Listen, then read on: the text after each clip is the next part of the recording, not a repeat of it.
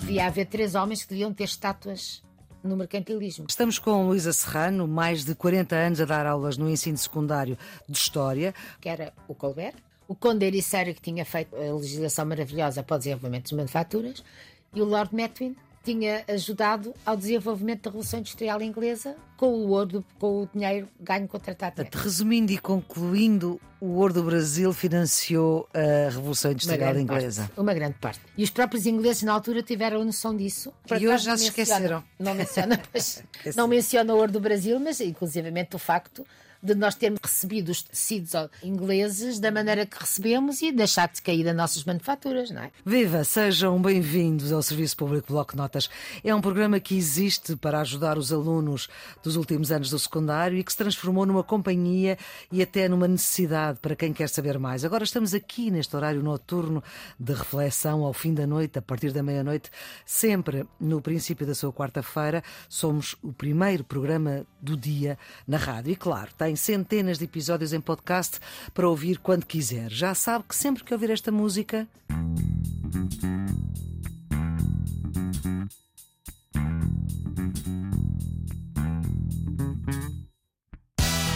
Música para os nossos ouvidos está a ouvir o Serviço Público Bloco de Notas. E neste princípio de madrugada, estamos com Luísa Serrano, mais de 40 anos a dar aulas no ensino secundário de História, reformada há alguns anos, é licenciada em História pela Faculdade de Letras da Universidade de Lisboa, é coautora de um dos livros mais originais da história de Portugal, porque é uma coletânea de textos sobre a história de Portugal e dos portugueses, para já serve de apoio a quem dá aulas de história, mas sobretudo estes textos podem ter sete séculos ou serem textos de um, de um jornal ou de um blog da atualidade. Como fomos assim estamos, assim se chama este livro que eu prefaciei, porque nós somos velhas conhecidas. A doutora Luísa Serrano foi minha professora de História durante os sete anos do Liceu, onde isso já vai. Neste momento é voluntária na Biblioteca Nacional, na secção de manuscritos. Continuamos ainda neste absolutismo que ajuda a caracterizar a sociedade do antigo regime e do seu modelo económico, que era o chamado mercantilismo, baseado no comércio, sobretudo. Exatamente. E o que é que acontece então? Eh, esta ideia vai se espalhar em França, mas não vai ser só em França. Vamos ter em Portugal, vamos ter o Conde Ericeira, Dom Luís de Menezes, vamos ter. O Nobre? Uh, o Nobre, exatamente, uhum. que era secretário do rei, Conde Ericeira do Pedro II. Uhum. Portanto, quando em 1640 nós uh, alcançamos a independência, portanto, nos libertamos Espanha. da monarquia dualista e passamos a ser governados outra vez por um rei português, Dom João IV, as nossas finanças estavam terríveis, porque terríveis e tínhamos uma guerra, claro. Deram cabo delas. Claro, e tínhamos uma guerra uhum. à frente. E em 1670 vai haver uma crise, uma crise terrível que os produtos coloniais que chegavam às nossas à fronteira aqui para serem vendidos não saíam. Por quê? Porque os holandeses, quando dominaram o Brasil, na altura em que estava em guerra com a Espanha, uhum. a Espanha dominava-nos a nós e não deixava os holandeses ir ao Brasil comerciar e eles foram, conquistaram, instalaram-se. E quando saíram do Brasil, quando em 1654 nós os expulsamos, eles levaram com eles as técnicas de plantação do açúcar, do tabaco, etc., e, e espalharam-nas no resto da América, onde eles próprios, na zona das Antilhas, onde eles tinham territórios, ensinaram aos franceses, etc. Portanto, a certa altura, houve um período ali em 1670, 80, uhum. em que nós em que o Brasil não, cons não tirar nada de lá. Nós tirávamos, trazíamos, só que depois cá não se vendia porque não era autorizado, havia aquilo que se chamava o Pacto Colonial, o exclusivo colonial, que era uma coisa assente entre os vários países que tinham colónias, que cada país comerciava com a sua própria colónia. Exatamente. Portanto, os produtos que vinham do Brasil vinham para Portugal, para Portugal e eram depois vendidos aqui ou levados por nós, por mercadores nossos, para, por exemplo, para a Flandres ou para outros sítios para serem distribuídos. Não iam, não foram, porque não tinham compra. Uhum. E, portanto, nós tínhamos. Não tinham procura. Não tinham procura. Porque havia a concorrência dos outros produzidos da mesma maneira também nas colónias americanas, que os holandeses levaram as técnicas. O que é que acontece? Era preciso resolver o assunto. E então, como é que então, esse assunto o Conde O Conde Ericeira estabelece a criação das manufaturas. Na Covilhã, em Porto Alegre, no Fundão, em sítios onde havia alguma tradição de, de oficinas de tecidos, etc. Por causa da lã, dos, dos rebanhos. Exatamente, do interior uhum. do país, não é? em certa medida também aproveita uh, operários estrangeiros, artífices mais exatamente, estrangeiros que vêm ensinar os nossos e ajudar a fundar essas manufaturas, manufaturas e uh, publica pragmáticas contra o luxo, que já o Dom Sebastião tinha publica não pragmáticas contra o luxo, ou seja, pragmáticas leis, contra sim, o luxo. Sim, pragmáticas contra o luxo. São leis uhum. que são feitas porque são precisas, daí pragmáticas, não é? Surgem quando é preciso, para evitar os gastos em coisas de luxo que não são necessárias e que são, na sua maior parte, importadas. Aliás, já há uma pragmática de Dom Sebastião, que eu publiquei aqui no livro, em que diz o que é que se pode usar até aos uniformes dos criados. Uhum. Não... Isso era cumprido? Mal e porcamente, realmente.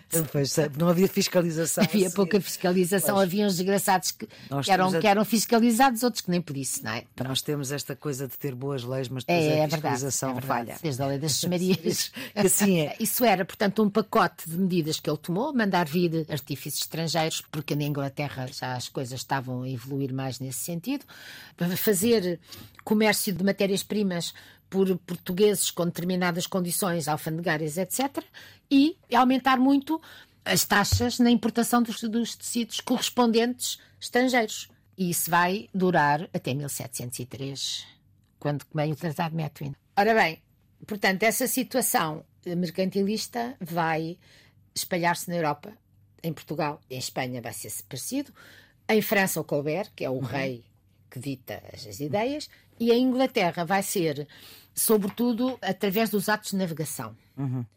Portanto, o primeiro ato de navegação é do Cromwell, no qual fica perfeitamente expresso e esclarecido que só podem entrar na Inglaterra, que era uma ilha, portanto tinha que ser através da navegação, produtos oriundos de outros territórios, por navios ingleses com comandantes ingleses e tripulação inglesa ou por navios dos países de onde são originários os produtos. Uhum. Havia muitos navios holandeses que faziam esse comércio com a Inglaterra. Iam comprar os produtos à origem e levavam-nos para a Inglaterra. A Inglaterra e a Holanda nessa altura. E então o Cromwell impediu e depois continuaram, o Carlos II também fez isso. Houve mais atos de navegação. Uma espécie de um protecionismo inglês. Não é uma espécie, é completamente. É mesmo, completamente. Descarado mesmo, até para, para quebrar, vá lá, a expansão da, Holanda. Da Holanda. E, sobretudo nos princípios do século XVII, o grande foco económico da Europa era Amsterdão, a grande bolsa de Amsterdão.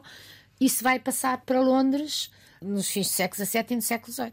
Ainda sobre o Conde da Ericeira, quanto tempo é que uh, as leis do Conde da Ericeira até, fizeram até, efeito? até 1703. Portanto, até, até o Tratado, Tratado de, Metwin. de Metwin. Ora, as leis do, do Conde de Ericeira são posteriores a 1880. Devido à tal crise, a 1670-80. Ele matou-se em 1890. E o Tratado de Metwin em 1703. Pouco mais ou menos de 25 anos. Exatamente.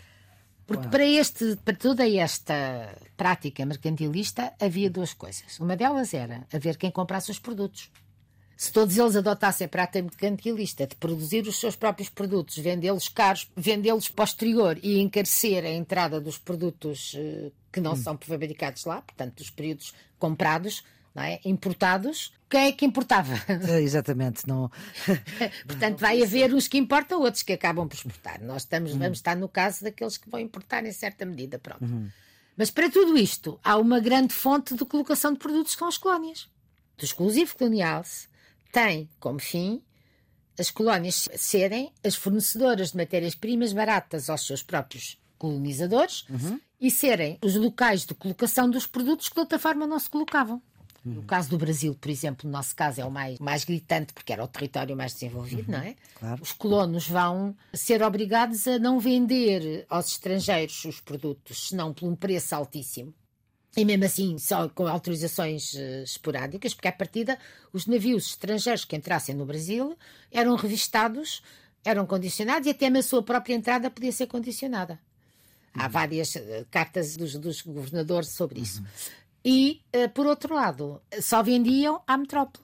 Portanto, não podiam vender, a não ser com autorizações expressas, aos outros países. Pois. O que é que vai começar a aparecer imenso? Contrabando. Claro. Claro. De qualquer uhum. maneira, intensifica-se a luta pelo domínio das colónias. E então aí temos a criação isto é tudo paralelo, umas coisas um bocadinho antes das outras, mas quer dizer, é apesar de estarmos a falar na continuação, isto é tudo ao mesmo tempo, não é? Uhum, exatamente. Nós tivemos até ao século XVII a ideia e a cobertura, vá lá, internacional, de que, embora o Francisco I tivesse refilado, de que Francisco Portugal I de- da França, Da França. sim, século XVI, que eh, era o grande protetor do Leonardo da Vinci. Que nós, portugueses e espanhóis, tínhamos direito a explorar o mundo, porque o Papa tinha dito isso. Portanto, nós tivemos o Tratado de Tordesilhas em 1494, que dividia o mundo em dois hemisférios, hemisférios na vertical, portanto, Sim. um paralelo que passava na zona de Cabo Verde, mais ou menos, um bocadinho mais para, Mais para dentro, para apanhar o Brasil. Para apanhar o Brasil, exatamente. A, a metade oriental era nossa e a metade ocidental era dos espanhóis. Portanto, Sim. a partir do meridiano, que foi marcado 180 graus ao ocidente de Cabo Verde, o Brasil ficava ali. E há quem diga que exatamente se fez isso porque já se sabia que havia terra. Pronto, mas isso é outra discussão. Certo. Ora, o que é que acontece? O caminho marítimo para a Índia era nosso. Nós descobrimos-lo nós íamos para o Oriente, portanto, e isto foi feito para exatamente evitar, porque já tinha sido feito um tratado anterior, que era o Tratado das Alcáçovas, que dividia esse assim na horizontal, um paralelo. Passava nas Canárias, porque eles já tinham chegado às Canárias. Eles, os e então, espanhóis. eles, os espanhóis. E então nós ficávamos com a parte sul e Uhum. eles ficavam com a parte norte, das terras a descobrir.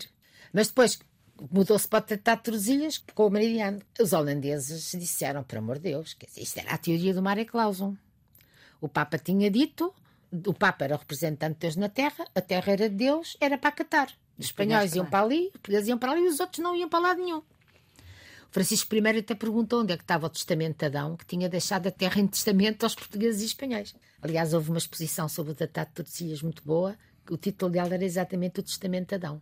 Acontece que Hugo Grotius, no século XVII, vai, na Holanda, aparecer com a teoria do mar é livre. Portanto, É o o mar mar, livre. é navegado livre e quem puder navegar nele navega. Pronto, quem não quer que navegue, impeça de outra maneira qualquer. Agora, não, não, não pode ser assim por Porque decreto. o Papa disse. e O Papa disse, até porque os holandeses eram calvinistas e, portanto, o Papa para eles Não existia. riscava. Não arriscava. Pronto. Essa teoria vai fazer com que, evidentemente, os holandeses invadam o O Togo. mar. Têm navios ótimos, têm eh, uma marinha muito bem organizada e têm companhias comerciais. E que aprenderam isso tudo com quem? Com os portugueses e com os espanhóis. Também, sim, sim, com muitos portugueses que emigraram, por exemplo, os judeus, mas isso é outra história. Isso é outra outro, outro, outro capítulo ligado ao poder absoluto também.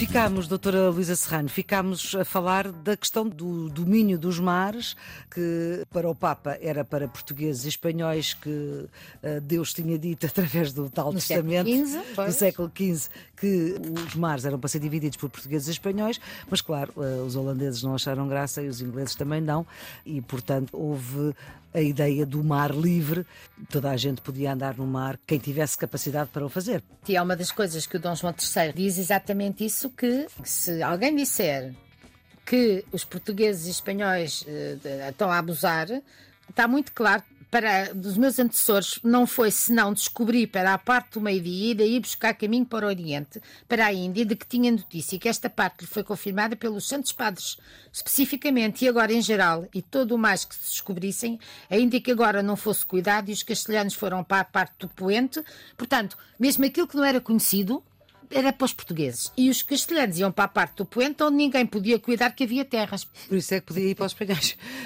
e que se assentou entre Castelo e Portugal e por declaração dos descobrimentos que faziam, uma certa linha e uns e outros passassem.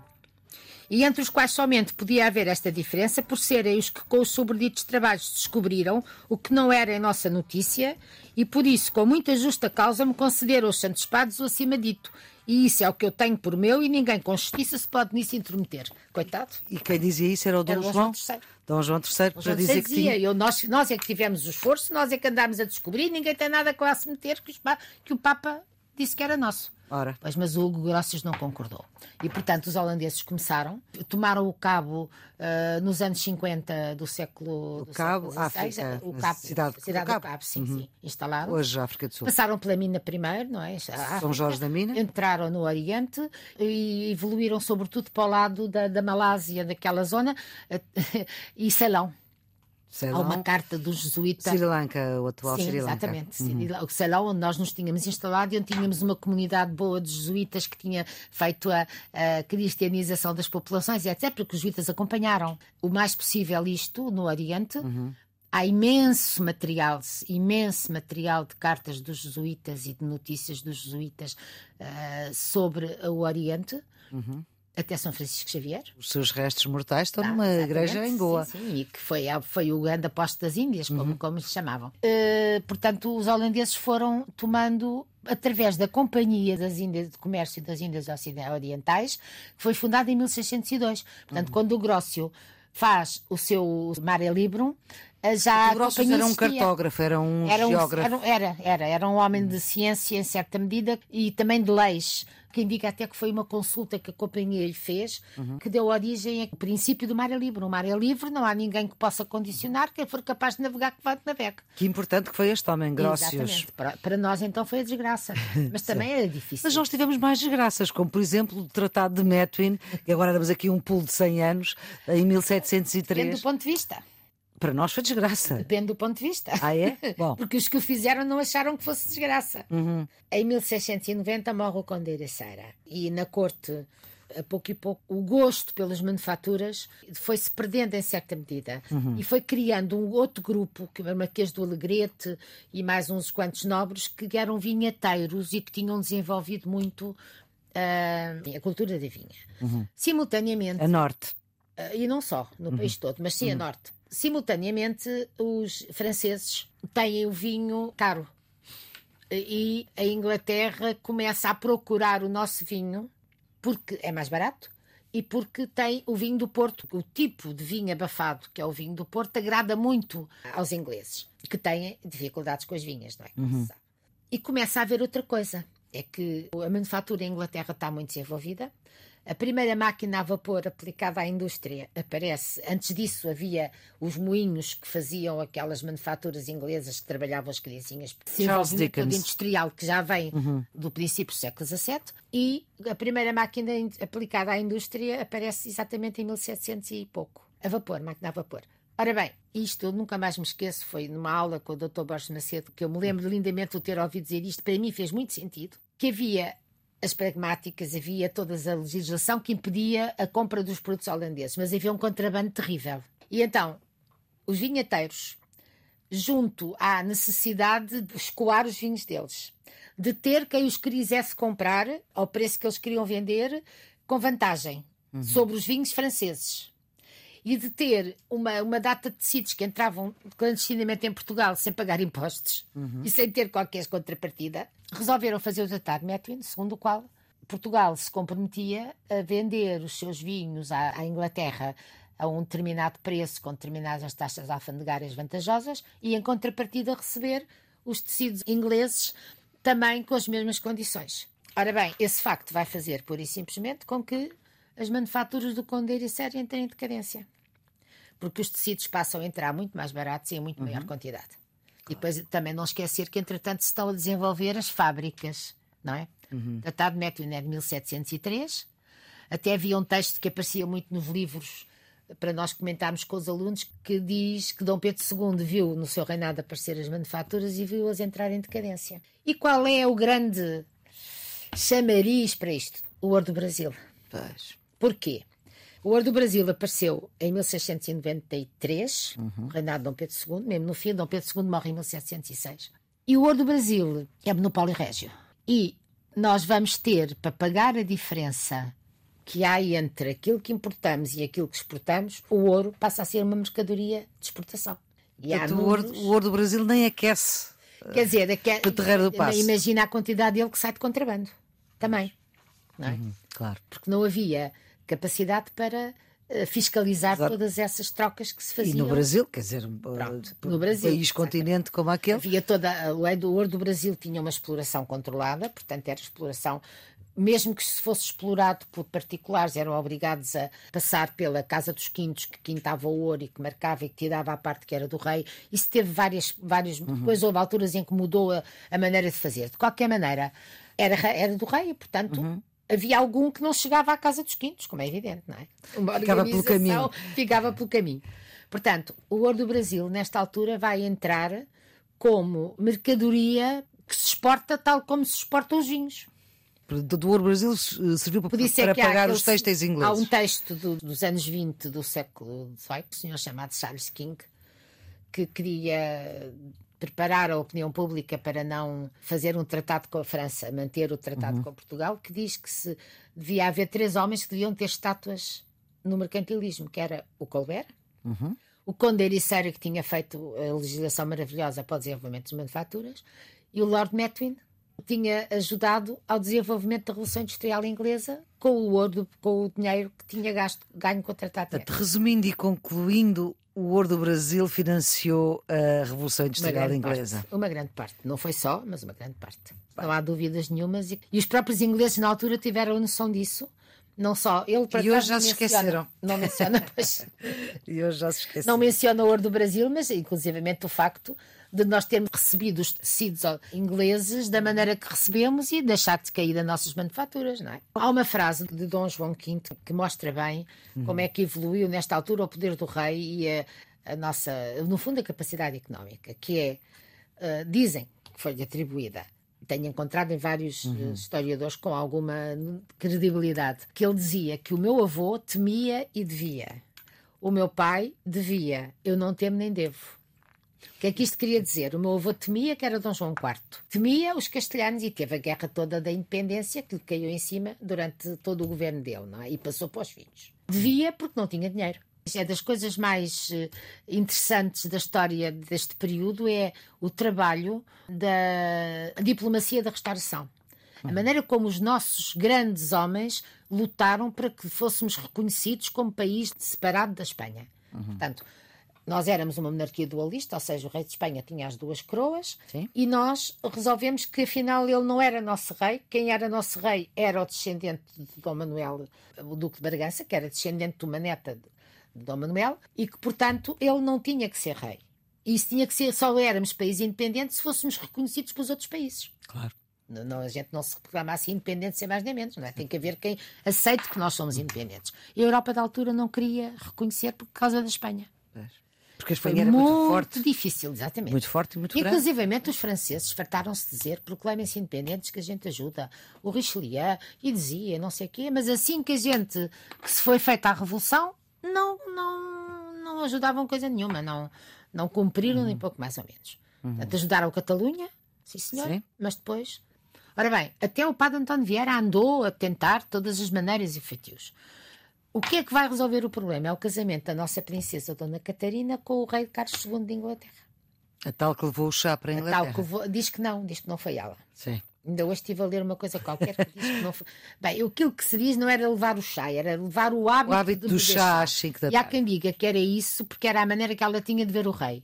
Porque ela bebia chá com as suas aias e hum. elas, alguma, uma delas, ou pelo menos mais do que uma, eram amantes do rei. Pronto. Então o rei ia lá para deixar com elas. Isto é o que se diz, mas há muito má língua no meio da história. É? Uhum. De qualquer modo, a dona Catarina foi um esforço tremendo. Ela casa com o Carlos II, portanto, como eu disse há pouco, quando o Cromwell morre, é reimplantada em Inglaterra monarquia. Sim. Vão chamar os filhos do Carlos II, tinham sido educados em França, porque a mãe era francesa, a princesa Henriqueta era irmã do Luís XIII e, portanto, vai ser rei da Grã-Bretanha, do Reino Unido da Grã-Bretanha, e vai aceitar o casamento com a Dona Catarina porque se lhe oferece um dote irrecusável. Que era? Que é uh, Tanger, Bombaim e dinheiro, muito dinheiro. Portanto, Tanger. Em... Norte África, que era um África, Marrocos atualmente. Bombaim, Índia. Bombaim na Índia, que eram duas cidades muito importantes que a Inglaterra não tinha acesso como gostava. Tanger e Bombaim passam para a coroa inglesa no dote da princesa Dona Catarina de Bragança, que vai casar, irmã de Dom Pedro II. Ora bem, a Dona Catarina uh, é católica, vai ser católica toda a vida, vai enfrentar. É uma mulher que eu tenho muita admiração, porque ela teve uma vida muito difícil. Casou com um homem que era um mulherengo incrível, não conseguiu ter filhos, que também foi uma, um grande handicap, não é? Uhum. Era católica, Embora haja quem diga que ele a pouco e pouco se estava a converter porque já trazia as bases do catolicismo de, de França. França. E ela conseguiu lutar para que ele não desse a coroa, não deixasse a coroa a um, um filho que tinha ilegítimo. Que isso para ela seria a maior humilhação, não é? Uhum. Ela sobreviveu-lhe, tratou dele quando ele esteve doente, etc. Sobreviveu-lhe e veio para Portugal. E ainda ajudou o irmão, o Dom Pedro II, no governo do país quando ele precisou de se ausentar aqui de Lisboa e andou. E quem é que ficou na coroa? Foi Jaime II, irmão, irmão do, do Carlos II. Esse sim católico, e portanto foi deposto. Não foi morto como ao pai, mas foi deposto. É a chamada Revolução Gloriosa. Uhum. Portanto, estamos mesmo nos fins do século XVII, 1688. É chamado para governar uh, a Inglaterra uh, o Guilherme de Orange, que era Statuder, era o chefe político uhum. da República Holandesa e que era casado com a filha dele. A filha dele também era calvinista. E, portanto, não eram católicos, foram aceitos, uh, assinaram a Declaração de Direitos assim que saíram do navio do barco, puseram-lhes o documento à frente, que se comprometiam a aceitar determinadas coisas que tinham sido conquistas da época, portanto, pós-Cromwell e do parlamentarismo que já vinha desde a Idade Média com, com a Magna Carta. Estamos com Luísa Serrano, mais de 40 anos a dar aulas no ensino secundário de História. Nós falámos, portanto, da Revolução de Cromwell, Sim. que provocou e que foi eh, causadora da morte do, do Carlos I de Inglaterra. Depois houve os 10 anos em que o Cromwell governou e em que as medidas que foram tomadas permitiram o acesso da burguesia ao poder político efetivamente, embora isso já viesse dos tempos da Idade Média, mas foi mais solidificado e mais maior poder que lhes foi dado devido às medidas que foram tomadas. Cromwell morre não tem sucessor à altura, volta novamente a monarquia, com os filhos de Carlos I, Carlos II e Jaime II.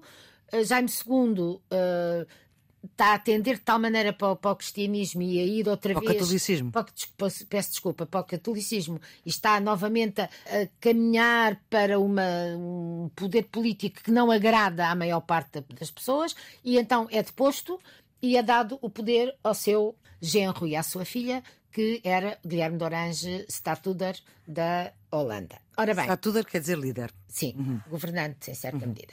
Ora bem, e o que é que a Holanda tá, aparece aqui? Os territórios que constituem hoje, que constituem os chamados Países Baixos, que na altura englobavam a Holanda atual uhum.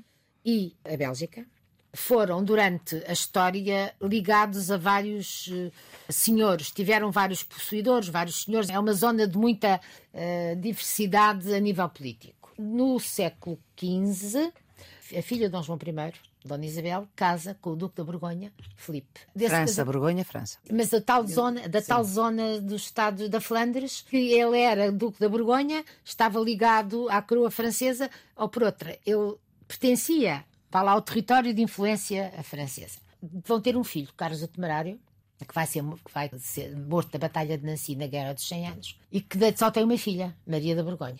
Maria da Borgonha vai casar com o imperador da Áustria, Maximiliano da Áustria, que era filho de uma portuguesa e de Dom Afonso V. Porque as, nossas, as nossas princesas nessa altura estavam muito bem cotadas no uhum. nível dos casamentos, não é? Uhum. Estávamos em plena expansão ultramarina. Ora bem, Desse casamento nasce Filipe o Belo, que vai casar com a filha dos reis católicos, Joana. Uma das filhas dos reis católicos. A mais velha, Sim. aquela que herda, porque a mais velha de todas morreu. Uhum. A Isabel, que tinha casado com o nosso rei, Dom Manuel, morre uhum. e passa. O filho também morre. Eles tiveram um filho que morreu, que era uhum. mais novo até, mas que morreu, portanto. Uhum. No caso dele ter sobrevivido, seria ele, não é? Uhum. Mas, então. Essa tal Joana?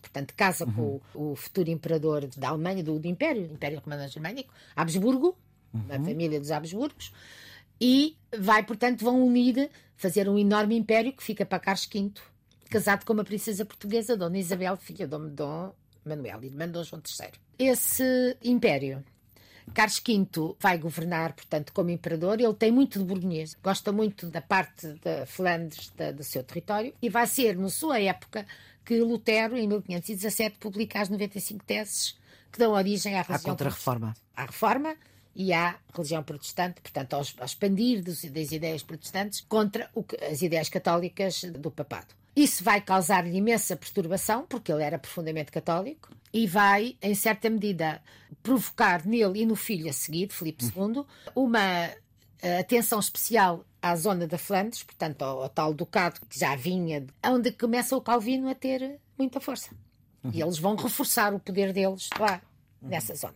Mandam para lá uh, os grandes nobres combatentes, vão diminuir, vão diminuir a importância da nobreza local, que já não era muita, porque eles sempre tiveram dominados por eh, nobres de outros países, de outros territórios, e vai provocar uma revolta tão grande que vão proclamar-se. Sete províncias do norte desses territórios vão se proclamar independentes, formando as Províncias Unidas do Norte. Isto no tempo de Filipe II, portanto, eles proclamam isso em 1595 e Filipe II vai morrer em 1598. Portanto, vai morrer com esse desgosto. Não é por causa do desgosto que ele morre, Sim. mas vai morrer com esse desgosto. Porque ainda por cima, Carlos V, quando a mulher morre, a Dona Isabel, tem uhum. um desgosto muito grande, dizem que por isso ele resolveu abdicar e retirar-se para o convento. E abdica em quem? Abdica o território enorme que ele tinha, portanto, que era todo o Sacro Império Romano-Germânico, desde a Prússia até cá abaixo, não é? De cá abaixo até onde? Até a Espanha, e depois a Espanha propriamente dita, abaixo não, ao sul. Hum, sim. A Espanha e os tais territórios uh, da Flandres, os Países Baixos. O Império, o Sacro Império Romano-Germânico, ele abdica no irmão, no Dom Fernando, que era irmão e o mais novo, pronto, vai para lá e o assunto fica resolvido. E abdica no filho, no tal Felipe, a parte espanhola e a Flandres. Portanto, esse território passa para a coroa espanhola. Exatamente. Portanto, esse Felipe passa a ser de é Espanha aquele, e depois de Portugal. E depois de Portugal. Porque ele foi educado, ele gostava muito de Portugal, ele tinha uma parte grande portuguesa porque a mãe era portuguesa. Exatamente. Mas esse é o primeiro Filipe que cá está. O nosso primeiro Filipe, sim. O Filipe II de Espanha, o grande Filipe II de Espanha. Exatamente. O António Gideão fez uma poesia muito engraçada sobre ele, que o Filipe tinha isto, tinha aquilo, tinha o outro, mas não tinha o Feixecler. que era, que era uma coisa que ele achava que era uma vantagem que nós tínhamos. Agora, o que é que acontece? Uh, Filipe II vai continuar na política de centralização que estava uhum. a fazer, não é? Uhum. Eles criaram, como sabe, a Espanha ficou unificada com os reis católicos, portanto, com os avós. E Isabel e, e Fernando. E Fernando era rei de Aragão, Isabel Sim. era rei do rei, a rainha do resto, faltava unificar a parte uhum. sul, que era o reino de Granada. E ela conseguiu. E ela, eles uhum. conseguiram batalhando, com tratados, com coisas conseguiram. E depois aí, a partir daí vai o Cristóvão Colombo, que eles mandam para descobrir as navegações que vai descobrir a América. Pronto. Uhum. Portanto, os territórios estavam cada vez a aumentar mais, não é? Filipe II de Espanha, primeiro. Primeiro de Portugal, Sim. como rei, como neto dos reis católicos, quer manter essa, essa força que os, uhum. que os avós tinham conseguido.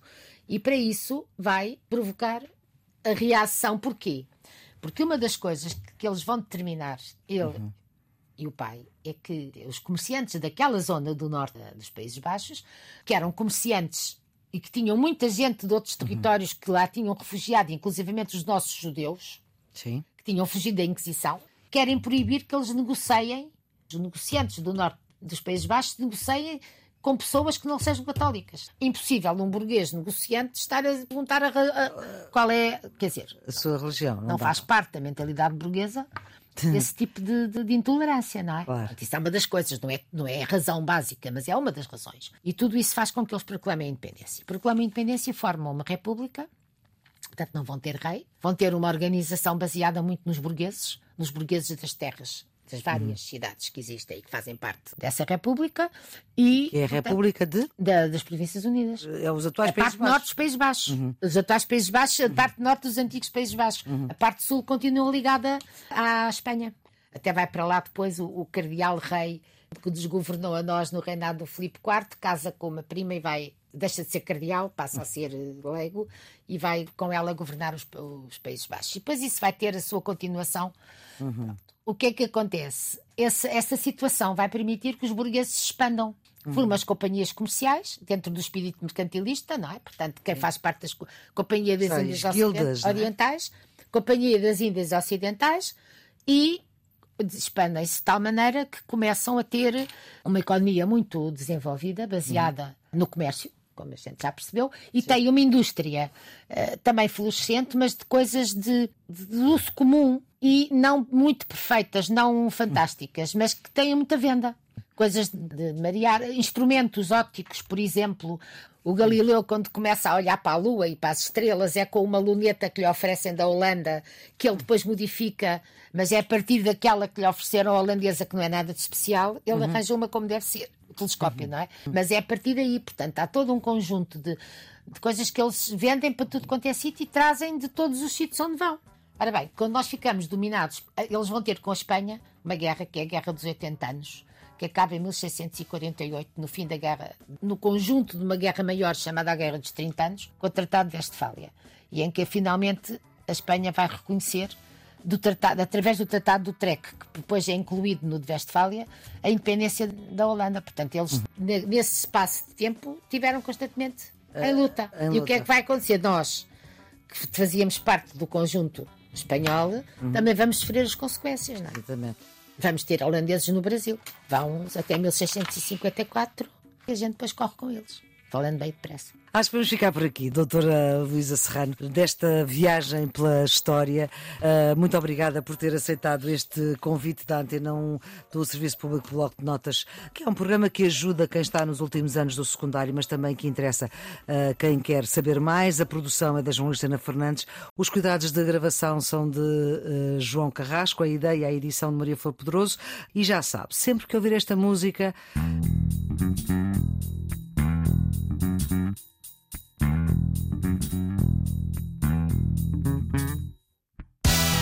está com o Serviço Público Bloco Notas. É um programa para ajudar os alunos dos últimos anos do secundário e que se transformou também numa companhia e numa necessidade para quem quer saber mais. O Serviço Público Bloco Notas está em todo o lado em podcast.